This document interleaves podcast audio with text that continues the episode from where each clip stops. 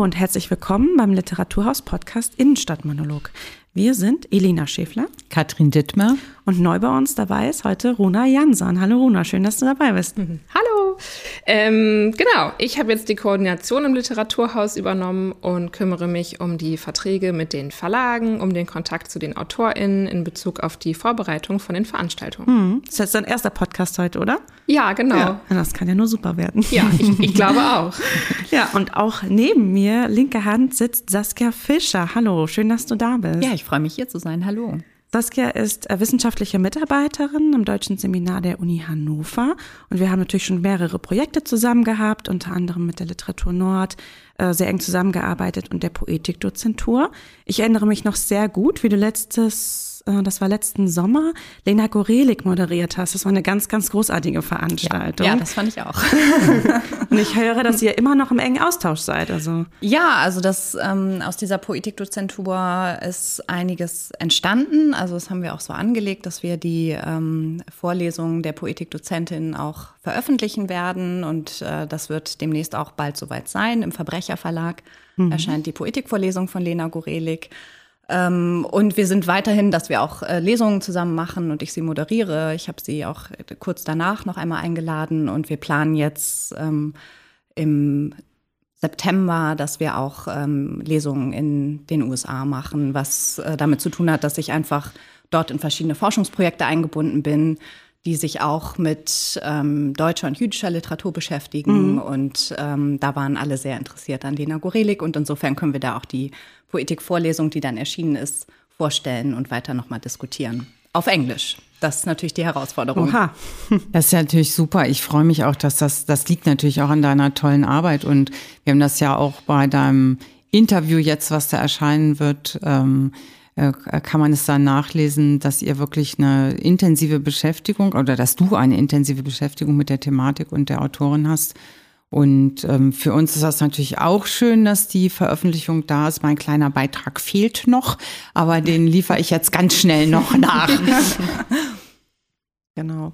Und ähm, das heißt, ihr fliegt dann da zusammen hin und wie lange seid ihr dann da? Also wir sind an verschiedenen Universitäten. Ähm, das ist gerade noch auch in den Absprachen, aber fest steht auf jeden Fall, dass wir an der Brandeis sind. Das ist die größte liberale jüdische Hochschule an der Ostküste der USA mit einem sehr renommierten auch deutschen und Jewish Studies Program. Mhm. Und da sind wir auch im Goethe-Institut und auch äh, in New York im Goethe-Institut. Mhm. Also schöne Termine und in New York wird es wahrscheinlich auch um postmigrantische Literatur gehen, was natürlich ein Label ist, mit dem wir uns ja auch bei der Poetikvorlesung immer auch wieder ein bisschen schwer getan haben, weil immer schwierig ist zu überlegen, was man genau darunter versteht. Ähm, degradiert man vielleicht wieder die AutorInnen, wenn man sie so ähm, bezeichnet, auch wieder als so eine Art Subliteratur der eigentlichen, was auch immer das sein soll, deutschen Literatur und ähm, aber ich glaube, an dem Gespräch auch mit Lena Gorelik, und das kann man dann eben auch in der Politikvorlesung, die dann erscheint, nachlesen, lotet sie das eigentlich sehr vielschichtig aus, was mhm. das sein kann. Daran liegt uns ja auch im Literaturhaus, und da haben wir uns gefunden, sozusagen, dass ähm, wir ja auch die Erfahrung hier machen oder wissen, dass äh, die äh, zugereisten AutorInnen ähm, nicht äh, zwingend, ähm, also dass man sie nicht auf die Herkunft reduziert, obwohl ja die sicherlich manchmal, zumindest oft im Schreiben auch eine Rolle spielt, die Erlebnisse, weil es Autofik um Autofiktionales geht oder so. Aber wir dürfen und können, glaube ich, sagen, dass es deutschsprachige und deutsche Literatur ist und deutsche Gegenwartsliteratur. Und das ist uns ja hier auch wichtig, mhm. ohne dass man jetzt total harmonisiert, darum geht's auch gar nicht. Aber es ist auch ziemlich ähm, altmodisch, äh, Leute immer noch in eine Ecke zu stellen. Ich erinnere mich ja noch an die frühen Jahre der Frauenliteratur. Heute versteht man da sowas drunter, was so unterhaltend ist und irgendwie von Gattinnen handelt, mal böse gesagt. Aber ähm, am Anfang war das natürlich auch toll, dass überhaupt mal Sachen von Frauen in größerer Menge kamen und auch historische Sachen. Aber irgendwann war es auch die Frauenecke und es ist auch gut, da aus dieser Ecke dann mal raus zu sein. Ja, ich glaube, auf der einen Seite ist es, ähm, kann man schon bei der Literatur, die wir vielleicht postmigrantische oder neuere deutsche Literatur nennen, sagen, dass sie bestimmte Themen anspricht die ähm, auch wichtig sind gerade. Also Fragen der Diversität und einer pluralen Gesellschaft. Aber sobald es sozusagen um diese Ebene geht, gibt es eine einheitliche Schreibweise. Wer schreibt da genau, wird es total schwierig. Weil natürlich immer auch bestimmte Schreibweisen, die sich in der Gegenwartsliteratur finden, auch eine Tradition wiederum haben in früheren Literaturen. Und insofern wird es, ist es eigentlich schwierig, es sozusagen ästhetisch einzugrenzen. Und da muss man wahrscheinlich über das Thematische dann doch wieder gehen. Und sag mal, hat das eigentlich auch Überschneidung mit deiner, mit deinem Habil-Projekt? Ähm, Im Ansatz, also zumindest insofern, dass ich, also ich arbeite ja über ähm, Figurationen des Antisemitismus in der Literatur. Das ist noch so ein etwas umständlicher Arbeitstitel. Das heißt, ich ähm, beschäftige mich mit Texten, wo Antisemitinnen und meistens sind es aber Männer, also Antisemiten, eine Rolle spielen mhm. ähm, und die sozusagen sowohl kritisch als auch in manchen Texten auch ähm, affirmativ gezeichnet werden, beziehungsweise sich selbst im Recht fühlen, so muss man vielleicht sagen. Und bei dem Gesamtprojekt könnte man sagen, gibt es insofern einen Bezug zu diesen Fragen, die uns auch bei der ähm, Poetikdozentur beschäftigen, nämlich wer erzählt eigentlich, wer darf sprechen, wer wird gehört, wer hat eine Stimme. Und ähm, das spielt bei Fragen, wo es um ähm, Narrative der Ausgrenzung und Stereotype die geht, die abwerten, natürlich immer auch eine Rolle. Zumindest mein Blick spielt dabei eine Rolle. Und mhm. natürlich auch jüdische Autorinnen und Autoren. Mhm. Okay, und willst, willst du uns da ein paar Namen nennen, mit äh, welchen Autorinnen du dich so da intensivst beschäftigst? Ja, ich springe immer in den Zeiten gerade hin und her. Das ist, glaube ich, immer so, wenn so ein Projekt im Entstehen ist. Also ich habe angefangen in der Romantik und mich mit Achim von Arnim beschäftigt, mhm. der nun seines Zeichens auch bekennender, da gab es zwar den Begriff noch nicht, äh, Antisemit ist, aber zumindest äh, bekennender Judenablehner, so könnte man sagen, okay. äh, der eine schreckliche Rede vor der Deutschen Tischgesellschaft hält, die ähm, also von äh, nicht nur christlichem Antijudaismus geprägt ist, sondern eigentlich auch schon äh, das beschreibt, was man dann äh, Antisemitismus nennen kann, also fast auch mit rassistischen Überlegungen argumentiert. Ähm, und äh, gleichzeitig, um mich davon immer wieder zu entlasten, solche Texte zu lesen, denn es ist wirklich auch äh, kein Vergnügen, das ist dann wirklich Arbeit, sich damit auseinanderzusetzen, ähm, springe ich dann oft auch immer wieder in die Gegenwart. Und da gibt es schon auch ähm, so Autoren wie zum Beispiel Maxim Biller, der mhm. den Roman geschrieben hat, Der falsche Gruß, wo er sehr eigentlich aus der Perspektive eines Antisemiten erzählt und wir in seinem Kopf sind und gleichzeitig Biller es wirklich schafft, dass wir immer auch eine kritische Distanz zu dieser Figur bekommen als LeserInnen. Und das hat mich sehr interessiert. Und mhm. das ist ein sehr ironischer, auch äh, stellenweise sehr witziger Text. Das ist dann auch mal wieder äh, bei diesem Thema äh, eine Form von gewisser Entlastung, wobei dieser Text nicht entlastend ist. Das mhm. muss ich dazu sagen. Ja. Okay. Und die Studierenden, mit denen du zusammenarbeitest, wie sieht es da aus? Wie belesen, sage ich mal, sind die denn, was Gegenwartsliteratur auch angeht? Also Maxim Biller ist dem bestimmt ein Name, oder? Ähm, ja, also ich, also zumindest kann ich, ich weiß es so im Detail nicht, wie belesen sie da wirklich sind. Ich kann nur sagen, dass wenn ich solche Themen anbiete, wie Antisemitismus in der Literatur oder bei Maxim Biller oder jetzt hab, gerade habe ich ein Seminar zur Rache gemacht und Rächerinnen uh. und bin von der Antike bis in die Gegenwart gegangen, dann kann ich schon sagen, dass das Interesse an diesen Themen einfach sehr, sehr hoch ist. Mm. Und sie, ähm, also ich bin dann schon überrascht, mit welcher Intensität und auch Kritik sie natürlich so jemanden wie Achim von Arnim lesen, ähm, aber gleichzeitig sich auch öffnen für neuere und Gegenwartsliteraturtexte und da tief eintauchen. Also es, ich glaube, es ist so ein bisschen der thematische Zuschnitt. Mhm. Äh, und da sind, glaube ich, diese Fragen wie ähm, Antisemitismus, Rassismus in der Literatur oder eben Rache jetzt. Also das war ein sehr schönes Seminar. Ich wollte gerade sagen, also meine Uni-Zeiten sind schon ein paar Jährchen her, aber da hätte ich sehr große Lust gehabt, mich bei dir einzuschreiben.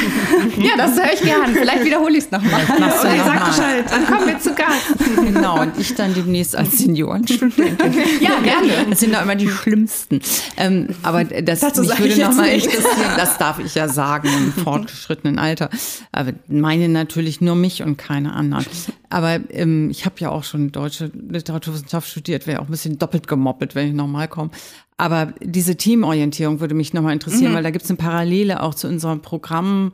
Ähm, Intendanz, wenn man so will, dass wir schon auch feststellen, dass natürlich äh, im sehr literarischen Bereich, um es mal so zu nennen, belletristischen Bereich, auch natürlich bestimmte Namen gefragt sind, bestimmte Stimmen, aber dass wir auch meinen festzustellen, dass sowohl da als natürlich erst recht im Sachbuchbereich die Leute sich die Themen picken, rauspicken, die sie, wo sie wirklich affiziert sind oder wo sie mit beschäftigt sind, merken wir auch so am Publikumsgespräch dran. Gilt das für euch an der Uni auch? Hat sich da was verändert oder macht man auch noch diese klassischen deutsche Romantik, also dieses oder Weimarer Klassik und äh, lernen Sie hier etwas über Brecht? Also oder hat das sich verschoben? Sind die multipler in, in den Inhalten, die heutigen Seminarangebote?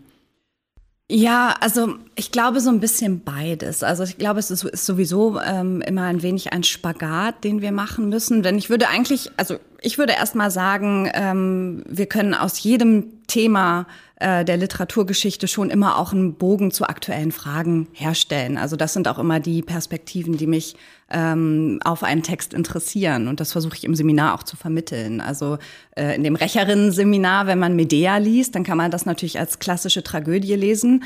Äh, mit der Katharsis wird es da schon ein bisschen schwierig, wenn am Ende die Kinder umgebracht werden. Was soll dann die Katharsis sein? Aber man merkt, was das für ein unglaublich aktueller Text ist, weil Medea nicht nur über sich äh, und ihr eigenes Schicksal reflektiert, sondern über die Rolle der Frau und wie sie benachteiligt ist und wie sie sich benachteiligt fühlt. Und insofern ähm, würde, kann ich erstmal für mich sagen, versuche ich immer nach solchen Punkten in Texten, die sozusagen uns alle unmittelbar angehen. Das, glaube ich, ist generell ja auch eine Leseerfahrung, dass wir so lesen. Was kann ich da rausziehen? Was interessiert mich? Was sind die Themen, die auch vielleicht mit dem heute oder mit meiner Lebenserfahrung was zu tun haben? Aber ich glaube schon, oder ähm, dass ich ein wenig es vielleicht gewandelt hat, dass stärker auch aktualitätsbezogene Themen in die Lehre Eingang finden. Ähm, und nichtsdestotrotz unterrichte ich trotzdem eben Literatur nach 45, weil wir Lehrerinnenausbildung haben. Und natürlich ist es wichtig äh, zu erkennen, wie die Literatur nach 45 sich zum Beispiel dann wieder aufgestellt hat. Da merkt man aber, wenn man sich die Gegenwartsliteratur anguckt, dass die Themen und Fragen, die nach 45 eine Rolle spielen, wie kann ich noch schreiben, wie kann ich auf eine Krise reagieren, was äh, kann die Literatur da überhaupt noch leisten, heute wieder aktuell eine unglaubliche Rolle spielen. Maxim Biller hat gesagt, er schreibt nicht mehr angesichts des Ukraine-Krieges. Seruja Schalev hat seit dem 7. Oktober nichts mehr geschrieben. Also diese Probleme treiben die Literatur nach 45 um. Und sie treiben Literatinnen und Literaten immer in solchen Krisensituationen um. Und ich habe neben zig Schwerpunkten, die irgendwie dein Uniprofil so, ähm, äh, ich sag mal, äh, die da veröffentlicht sind, ähm, über Antisemitismus haben wir gesprochen, Intersektionalität und so weiter, äh, steht da auch, dass du die Austauschkoordinatorin bist für, ja, also für den Austausch eben mit anderen Unis in Europa. Und wie nimmst du denn das wahr? Also jetzt ähm, im Vergleich zur Universität in Hannover hier und zu anderen Unis, mit denen du Kontakt hast. Wie ist da die Entwicklung? Ja, das ist eine schwierige Frage. das kann man, glaube ich, so einheitlich gar nicht sagen. Ich glaube, generell ähm, ist es schon, wenn man sich die Auslandsgermanistik ansieht, stärker so, dass dort mehr ähm, deutsche Literatur auch unter kulturhistorischen, kulturtheoretischen Gesichtspunkten unterrichtet wird. Also da heißt es ja auch meistens German Studies, wenn wir jetzt für mm. den englischsprachigen Raum äh, sprechen wollen. Und da ist schon die Beobachtung, dass stärker dort eben auch, weil es wahrscheinlich auch um die Vermittlung eben der deutschen Kultur in großen Anführungsstrichen geht, immer auch um so aktuelle Bewegungen und Debatten vielleicht stärker geht, als wir das aus der äh, Lehre hier in Deutschland gewohnt sind. Wobei, wie gesagt, ich glaube, es ändert sich auch. Ich glaube, man kann diese einseitige thematische Gegenüberstellung gar nicht machen. Aber ein bisschen ist mein Eindruck schon, dass ähm, dort noch viel stärker immer auch darauf geguckt wird, was sind die Gegenwartsautorinnen, was sind aktuelle Debatten, äh, wie können wir das in die Lehre einbinden. Weil mhm. es natürlich eben auch ein Bild von der Aktualität von Deutschland den Studierenden dort vermittelt. Und ich bin mit vielen ähm, Kolleginnen gerade aus Großbritannien und den USA und Kanada in Kontakt. Und da staune ich immer, wie äh, unglaublich gut sie sich in der Gegenwartsliteratur auskennen. Da denke ich immer, ich muss vielleicht noch mal meine Hausaufgaben machen. Also insofern, ähm, da profitiere ich sehr von und ich ähm, versuche die Studierenden auch ein bisschen nach ihren Interessen zu beraten. Also ich bin immer sehr dafür, die Leute ins Ausland zu schicken, weil ich denke, das ist nicht, da geht es nicht nur um Spracherwerb, sondern es geht auch darum, dass ähm, man einfach merkt, wie, wie anders auch andere Gesellschaften und Kulturen funktionieren. Selbst die, die uns vermeintlich vertraut erscheinen, wie was ich Amerika oder so, wo wir, wo wir mal denken, alles zu wissen. Ähm, also ich glaube, das ist eine unglaublich wichtige Erfahrung äh, für die unterschiedlichsten Berufswege, die die Leute dann einschlagen können. Und ich ähm, versuche sie natürlich auch dahin zu vermitteln, wo ich weiß, dass bestimmte thematische Schwerpunkte sind. Also Jan Süselbeck, ein Kollege, ist jetzt in Trondheim und hat auch einen Schwerpunkt in der Antisemitismusforschung. Und die Leute, die das interessiert, schicke ich natürlich dahin.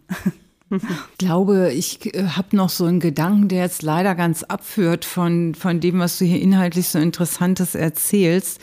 Aber wenn ich so höre, was du machst und was Elina vorgestellt hat, hast du ja auch ganz schön viel auf dem Zettel. Und gerade habe ich so gedacht, ich glaube, eine Assistenz hast du nicht, oder? Und da war so der Gedanke äh, auch an uns, das ist auch jetzt eine vielleicht etwas grobmaschige, aber doch Überleitung könnte es sein zu unserem Programm. Wir beenden ja aber das Gespräch jetzt hier nicht in dem Sinne, ähm, dass die Ausstattung der Universität und des deutschen Seminars ähm, ja wahrscheinlich auch nicht so ganz, ganz, ganz tolles. Wir haben ja immer im Bereich Bildung und Kultur, singen wir ja immer dasselbe Lied. Neulich hat mir gerade wieder jemand gesagt, er findet, man sollte mal da aufhören zu jammern. Ich hoffe nicht, dass das Jammern ist, aber wir haben tatsächlich auch hier jetzt gerade bei uns ähm, die Notwendigkeit, äh, nicht mehr, der nicht mehr ausweichen können, das Programm etwas zu schrumpfen. Wenn wir, wird dadurch, glaube ich, auch nicht unbedingt schlechter, aber eben einfach weniger. Wie geht's äh, euch da so an der Uni damit? Kannst du und willst du dazu was sagen? Ja, also ich meine, auch das ist natürlich ein weites Feld. Also man kann, ja, mm, das ist, glaube ich, also natürlich, die Universitäten haben immer auch ähm, mit Finanzierungslücken und so weiter zu kämpfen, das ist ganz klar. Und ich meine, die Stellen, äh, die äh, entfristet sind, die haben es gut. Ähm, das sind aber meistens die Professorinnen und Professoren. Und für den sogenannten Mittelbau, ein schreckliches Wort, wie ich eigentlich finde, weil wir sind alle Lehrende und Wissenschaftlerinnen, genau wie alle anderen auch. Aber für diese Berufsgruppe ist es natürlich äh, schwieriger, ähm, auch eine Perspektive zu entwickeln. Ich meine, das wird gerade viel diskutiert, natürlich auch mit Blick auf die politische Ebene unter diesem Hashtag Ich bin Hanna ähm, wo man, wo es einfach, glaube ich, wichtig ist, auch für das äh, deutsche Hochschulsystem generell zu überlegen, inwiefern man dem sogenannten wissenschaftlichen Nachwuchs nicht auch eine Perspektive geben sollte, denn sonst ähm, wandern die Leute woanders hin. Ja, und ich denke auch manchmal, also das, ich habe da natürlich nicht keine Kenntnis davon, aber mein Eindruck ist eben auch, dass ähm, ich weiß nicht, wie es in anderen Forschungsgebieten ist, ähm, die vielleicht auch mehr wird auf die Wirtschaft hin orientiert sein können und müssen, ob da auch mit der Drittmittelbeschaffung manchmal mehr Möglichkeiten sind für äh, Projekte. Aber mein Eindruck ist auch manchmal, dass eben für den sogenannten Mittelbau ähm, wenig Personalentwicklungsgedanken ähm, existieren. Also dass die Uni eigentlich immer noch so ist, da sind die Profs, ob innen oder Professoren oder Professorinnen und darunter das muddelt sich dann schon zurecht und wer wirklich Gutes kriegt eben irgendwo mal eine Professur. Aber dass man den Mittelbau eigentlich für das Funktionieren der Uni und für die Lehre und auch für die Forschung braucht ähm, und, und da eigentlich eine Personal Entwicklung um die modernere Art sich einfallen lassen müsste, vielleicht auch mit manchem etwas ähm, offener und strenger sein, auch nicht Leute ewig mhm. in solchen immer wieder befristeten Stellen halten. Ähm, also das mhm. wäre, glaube ich, äh, ja, also, ganz schön oder wäre also vielleicht doch angesagt. Ja. Also da gibt es einige Überlegungen ja auch derzeit zu, wie man das äh, wirklich angehen kann. Eine Überlegung ist sowas wie eine Art Department-Struktur zu entwickeln, dass äh, man eben auf einer Stelle auch als wissenschaftliche Mitarbeiterin eingestellt wird und dann so ein bisschen orientiert an ähm, den Modellen aus Großbritannien oder den USA sagt, okay, ich kann mich dann auf dieser Stelle sozusagen ähm, kann ich dann aufsteigen. Und wenn mhm. ich bestimmte Zielvorgaben erfülle, dann bin ich irgendwann, was ist ich, erst Assistant Professor und dann Associate und dann irgendwann Full. Das ist ja so das Versprechen des zumindest des angloamerikanischen Hochschulsystems. Ähm, dass das da auch nicht immer so funktioniert, ist nochmal eine andere mhm. Frage. Ähm, es gibt so ein paar Versuche, das zu machen, sowas wie Juniorprofessuren, ähm, mit, wenn sie Tenure-Track haben. Manche haben es aber auch nicht. Ähm, und das ist, glaube ich, also ja, das wäre schön, wenn sich das ändern würde. Es sollte sich auch ändern, meines Erachtens.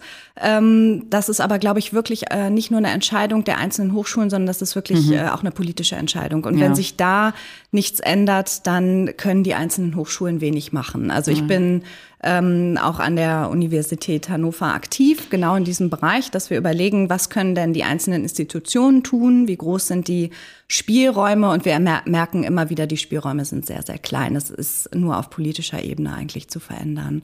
Und wenn da kein Umdenken erfolgt, also deswegen muss man sich auch wirklich klar machen, was man verliert, wenn das System so bleibt. Ähm, man verliert gute Leute, die ins Ausland gehen oder die in andere Bereiche gehen. Ähm, dann wird das, äh, sieht das bald mau aus. Mhm.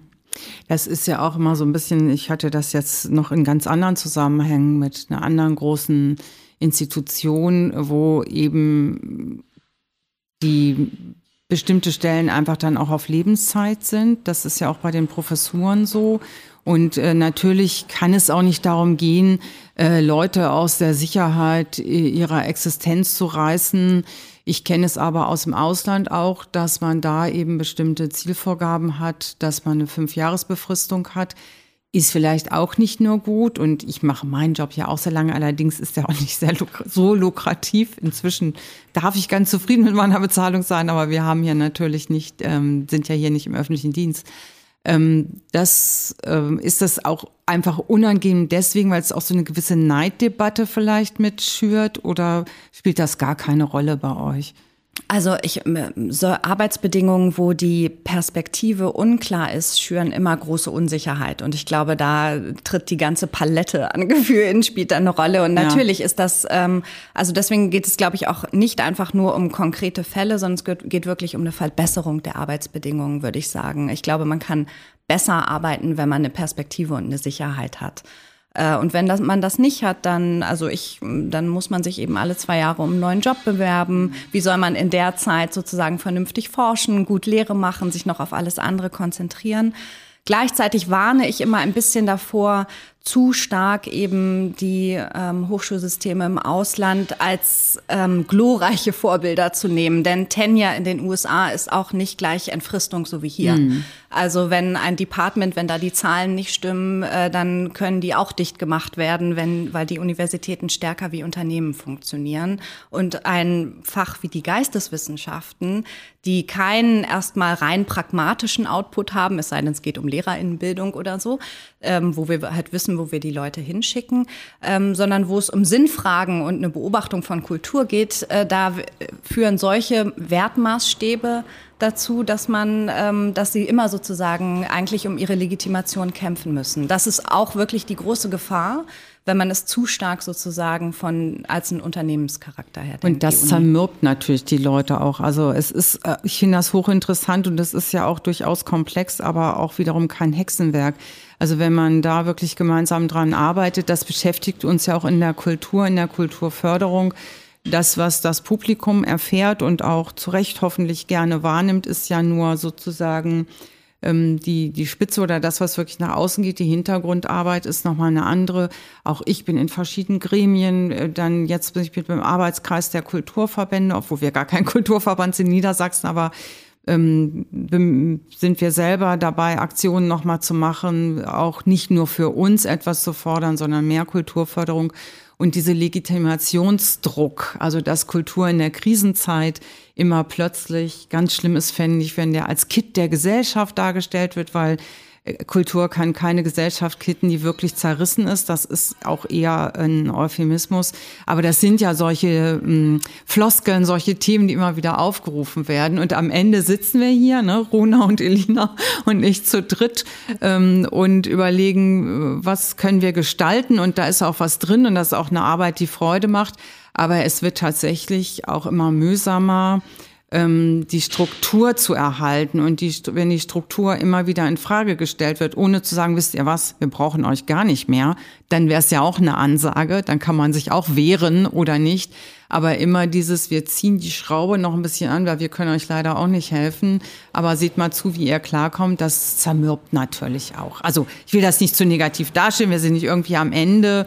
Aber bei uns, wie gesagt, wie vorhin schon erwähnt, ist es auch so, dass wir jetzt erstmals in allen Literaturhaus-Existenzjahren, das sind ja schon über 30, auch tatsächlich am Programm sparen müssen, weil wir hier die Geschäftsstelle auch schon so, die ist super arbeitsfähig, aber da können wir nicht noch irgendwas wegknapsen, auch bei der Werbung nicht. Wir können ja nicht ein tolles Programm machen und es dann geschickt geheim halten. Also das heißt, ähm, wir ähm, haben eben zuletzt die institutionelle Förderung. Ähm, das Land hat uns jetzt befristeten Aufstockung gegeben, aber nur für ein Jahr. Ansonsten haben wir da 2017, meine ich, das letzte Mal eine ähm, Erhöhung gehabt und bei der Stadt ist es noch länger her. Und das heißt, wir sind schon bald ähm, acht oder bald zehn Jahre ähm, auf demselben Niveau. Natürlich ähm, haben wir eigene Einnahmen und werben noch Drittmittel ein, aber da ist eben irgendwann so ein Punkt, ähm, ähm, wo man auch nicht drüber hinauskommt. Also man kann jetzt einfach nicht sagen, ich, ähm, ich äh, habe 80.000 Euro Fördermittel eingeworben, das kann ich nicht verdoppeln. Also so viele Stiftungen gibt es gar nicht, die das fördern und äh, so viele, dann kriegen wir die Projektivitis. Wenn wir aus jeder Veranstaltung ein eigenes Projekt machen, dann haben wir einen, Ver einen Verwaltungsaufwand, der steht in keinem Verhältnis. Also da, da treffen wir uns auch mhm. wieder, Saskia. Nicht so ein schönes Thema, aber es sei doch mal erwähnt, weil wir eben auch, wir haben, glaube ich, ein, ein ganz, um, sonst hätten wir es ja nicht gemacht, ein ganz schönes Programm, aber es ist nicht ganz so umfangreich wie sonst. Mhm. Das stimmt. Bevor wir jetzt weiter auf das ähm, Programm zu sprechen kommen, möchte ich erstmal sagen, äh, liebe Saskia, vielen, vielen Dank für den spannenden Einblick in deine Arbeit.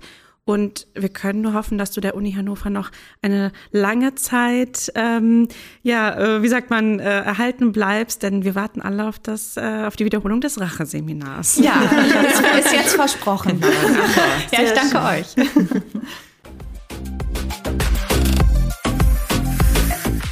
Ja, Runa, wir ja. hatten, stürzen uns jetzt in die kleine Programmfuhr. Beziehungsweise wir starten mit ja. einer kleinen Nachschau. Ja, genau. Und zwar war gestern der letzte Termin der dies, äh, ja, der Saison von der Literatur Nord 23, 24 mit äh, Gianna Molinari.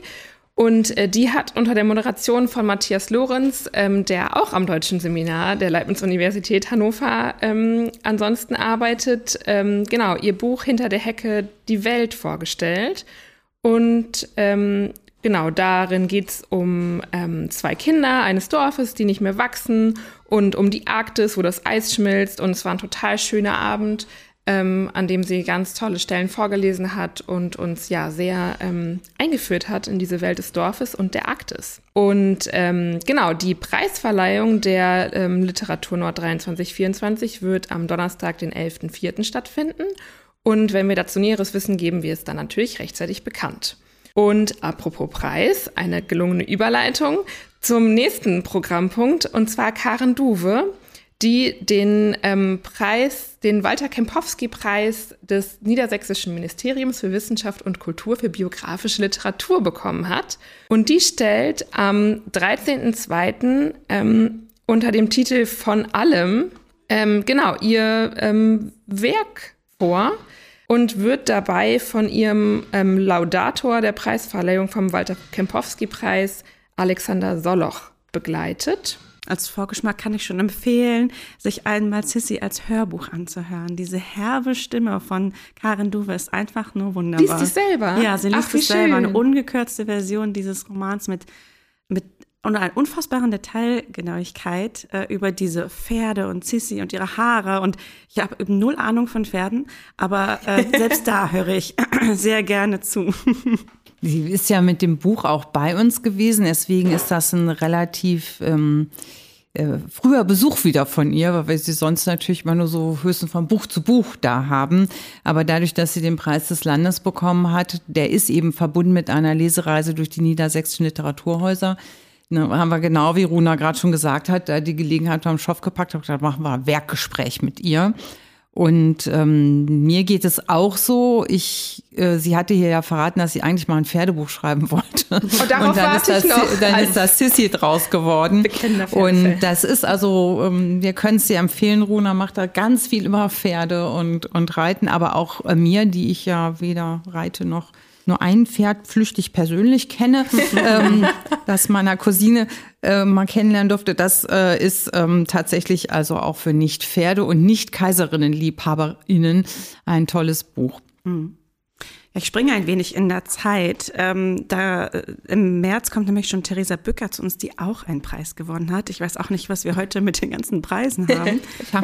Und zwar den NDR Sachbuchpreis 2023, in der unter anderem Katrin du ja auch in der Jury warst. Ja, ich bin überall. Du warst also bei allen Gesprächen dabei, bei Shortlist, Longlist und so weiter. Äh, wir freuen uns auf jeden Fall auf Theresa Bücker, die ähm, nämlich ein wichtiges Buch geschrieben hat, Alle Zeit, eine Frage von Macht und Freiheit. Also dort geht es eben um die gerechte Verteilung von Zeit. Zeit ist eine sehr wichtige Ressource unserer Gesellschaft und steht aber nicht allen gleichermaßen zur Verfügung. Und im Gespräch mit Andrea Schwitzer hören wir auch konkrete Beispiele, Vorschläge von Theresa Bücker, wie man es ähm, ja anders, besser, wie auch immer. Also ich bin sehr gespannt ähm, auf dieses Gespräch von den beiden. In unserer Reihe Klartext wird diese Veranstaltung am 6. März stattfinden. Ja, und Theresa Bücker ist ja, das Buch ist nicht mehr so ganz, ganz neu, aber sie ist damit noch nicht in Hannover gewesen. Sie ist medial ganz gut damit auch vertreten gewesen. Und auch ich bin immer noch nicht zu Ende mit dieser Theorie, die sie da hat, aber finde das auch hochinteressant, in Hinblick darauf, dass wir ja alle unsere Lebenszeit bei der Arbeit und privat zubringen. Und ich finde auch wunderbar, dass sie mal nicht von diesem merkwürdigen Begriff Work-Life-Balance ausgeht, den ich nicht so liebe, weil das immer so ein bisschen impliziert, als sei man tot, wenn man arbeitet. Aber ähm, auch wenn ich weiß, dass das anders gemeint ist und sie hat da wirklich neue Ansätze, die sehr diskus diskussionswürdig sind, finde ich Definitiv. Auch. Vor allen Dingen, sie ist ja auch selbst junge Mutter und kann, glaube ich, sehr viel auch aus ihrem Erfahrungsschatz berichten. Äh, was sehr viele hier mm, an unseren Zuhörern und Zuhörern wahrscheinlich interessieren wird. Also mich definitiv.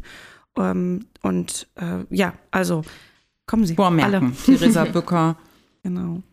Navid Kamani kommt Ende Februar zu uns, genauer gesagt am 22. Und das ist ja auch kein unbekannter Name. Also den ähm, haben ja einige schon wahrgenommen, sei es als Romanautor oder auch ähm, als ähm, was, was war das 2015, der Friedenspreis des deutschen Buchhandels. Genau, er schreibt ja unglaublich viel und ist auch einfach ähm, eine wichtige intellektuelle Stimme im deutschsprachigen Raum. Und ähm, Jutta Rinas wird ihn zu Das Alphabet bis S ähm, befragen, seinem neuen Roman. Da freuen wir uns schon drauf.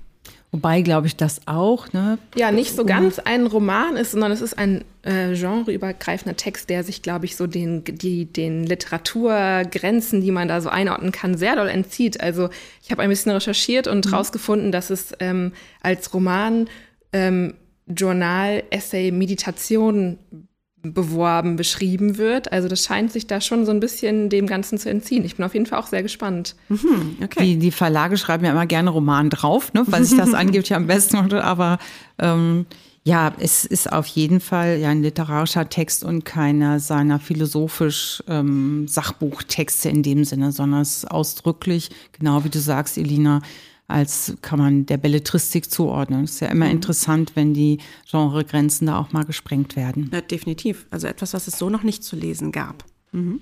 Weiß jetzt gar nicht, bin ich jetzt dran. Mhm. Muss mir mal helfen. Michael Köhlmeier kommt, können wir schon wieder Preise, hat auch viele Preise. Wir haben hier lauter Leute, wir haben lauter große Namen eingeladen, damit ähm, ihr alle kommt und ähm, wir uns hier äh, gut zusammenfinden zu wirklich interessanter Literatur. Michael Kühlmeier hat äh, viele Preise bekommen, aber unter anderem eben auch mal hier bei uns, darf ich sagen, den der Literatur Nord. Von daher kennen wir ihn dann auch so ein bisschen besser und es ist immer schön, wenn er kommt. Und sein neues Buch, Das Philosophenschiff, knüpft, glaube ich, auch an an den Roman von damals Zwei Herren am Strand, von der Erzählweise und von der Welthaltigkeit ähm, des Themas her. Also Michael Köhlmeier dann am 14.3. Michael Köhlmeier ist ja überhaupt so ein ganz toller Erzähler und in Österreich ist er weltbekannt. Er ist sowieso weltbekannt, aber da besonders, weil ihn ähm, da viele noch aus von seiner Fernsehsendung kennt, in der alte Mythen und Märchen neu erzählt die wohl sehr, sehr beliebt war. Man kann das auch noch online anschauen. Da ist er in so einem schönen Studio und erzählt frei, ob egal, ob Grimms oder eben Medea, es mhm. ist ähm, alles dabei und äh, auf diese Weise hat er sich eben wirklich in die Ohren und Herzen der österreichischen Zuseher Seherinnen, wie es dort heißt, ähm, erzählt. Und er ist aber eben auch in seinen Romanen ein echter Erzähler. Und ich glaube, das macht auch seine große Beliebtheit, die er meiner Ansicht nach zu Recht erfährt, aus.